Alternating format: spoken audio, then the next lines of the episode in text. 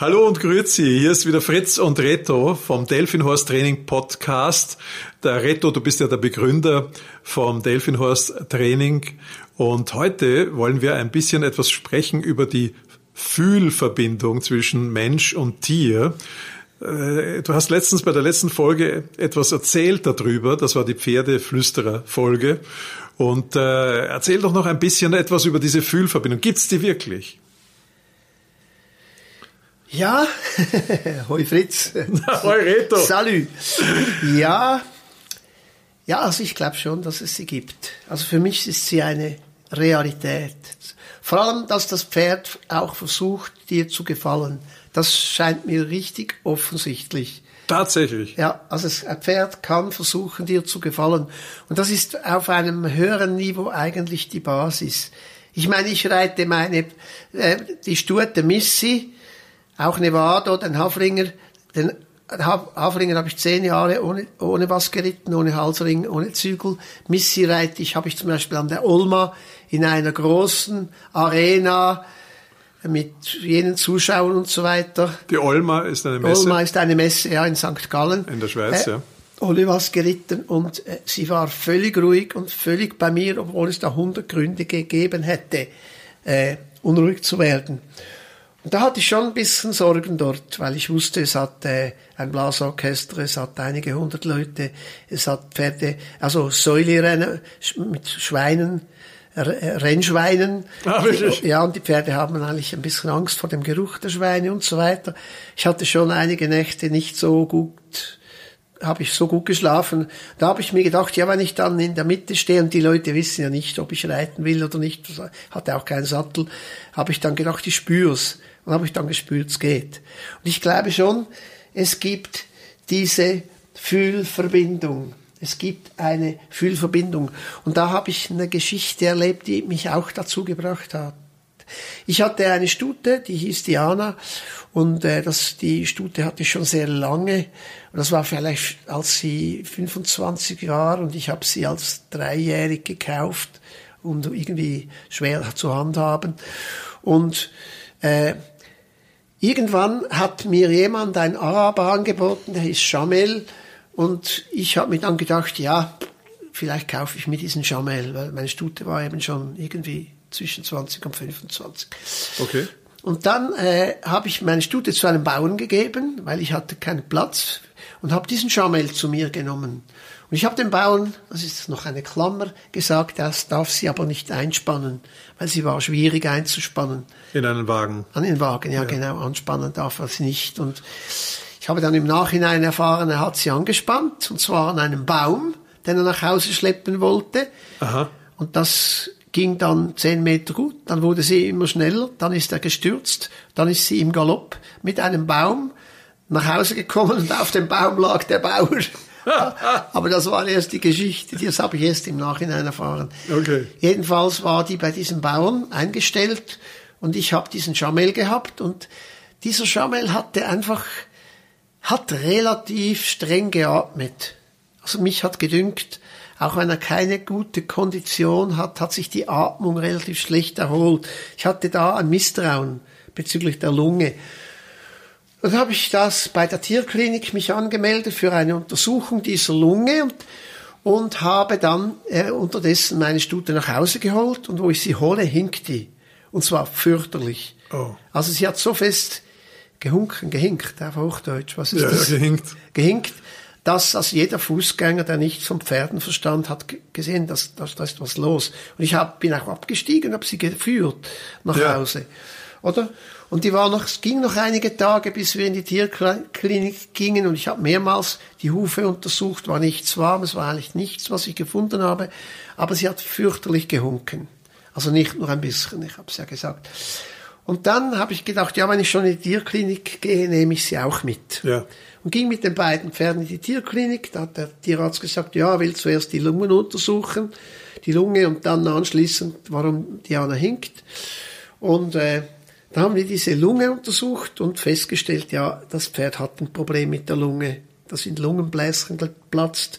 Und ich habe mich an der, an der Stelle entschieden, ich kaufe das Pferd nicht. Ja. Oder? Und dann haben wir die Diana geholt, hinkt sie nicht. Da habe ich gesagt, ja, sie, ich habe es am Morgen, bevor ich sie eingeladen habe, nochmals kontrolliert. Es war ja. fürchterlich. Immer noch, also fürchterlich, es hat, sie hat stark gehunken. Mhm. Äh, dann habe ich gesagt, ja, also heute Morgen hat sie noch gehunken.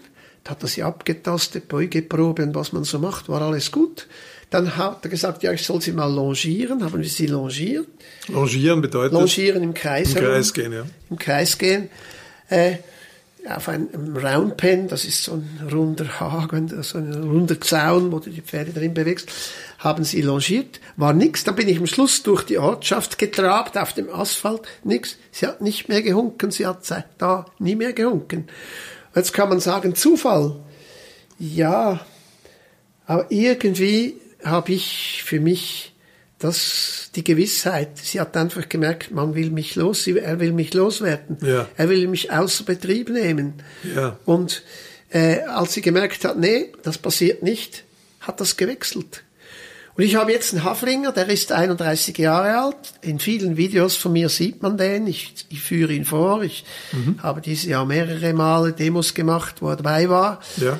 Und die Leute können fast nicht glauben, dass er 31 ist. Und ich glaube, wenn ich ihn auf die äh, auf das Abstellgleis tun würde, quasi ins Altersheim, ich glaube, der würde nicht mehr lange leben. Ja. Er, irgendwie muss er gebraucht werden. Also bei der Diana war das so.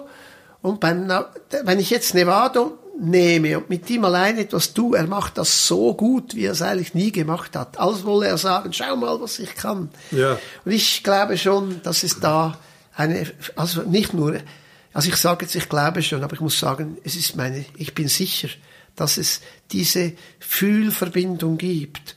Oder auch, dass man spürt, es stimmt was nicht mit meinem Pferd. Ja. Man geht um Abend um elf nochmals in den Stall und sieht, das Pferd liegt am Boden und kann nicht aufstehen oder irgend sowas oder hat eine Kolik. Also ich glaube, dass das schon sehr stark ist. Und es ist mir andererseits auch aufgefallen, dass Leute äh, immer wieder Probleme haben mit Pferden. Mhm. Ja, ich kann mir das gut vorstellen. Ich meine, ich ist ein banaler Vergleich, der überhaupt nicht passt. Man kann auch Probleme mit Autos kriegen, wenn man die Idee hat, ich verkaufe den Wagen. Gell? Ja, ja das stimmt, ich weiß. Ne? Auf einmal spinnt der Wagen, nicht wahr? Als würde der das fühlen. Was auch immer das ist. Ich meine, hier haben wir es zu tun mit echten Wesen, mit Lebewesen.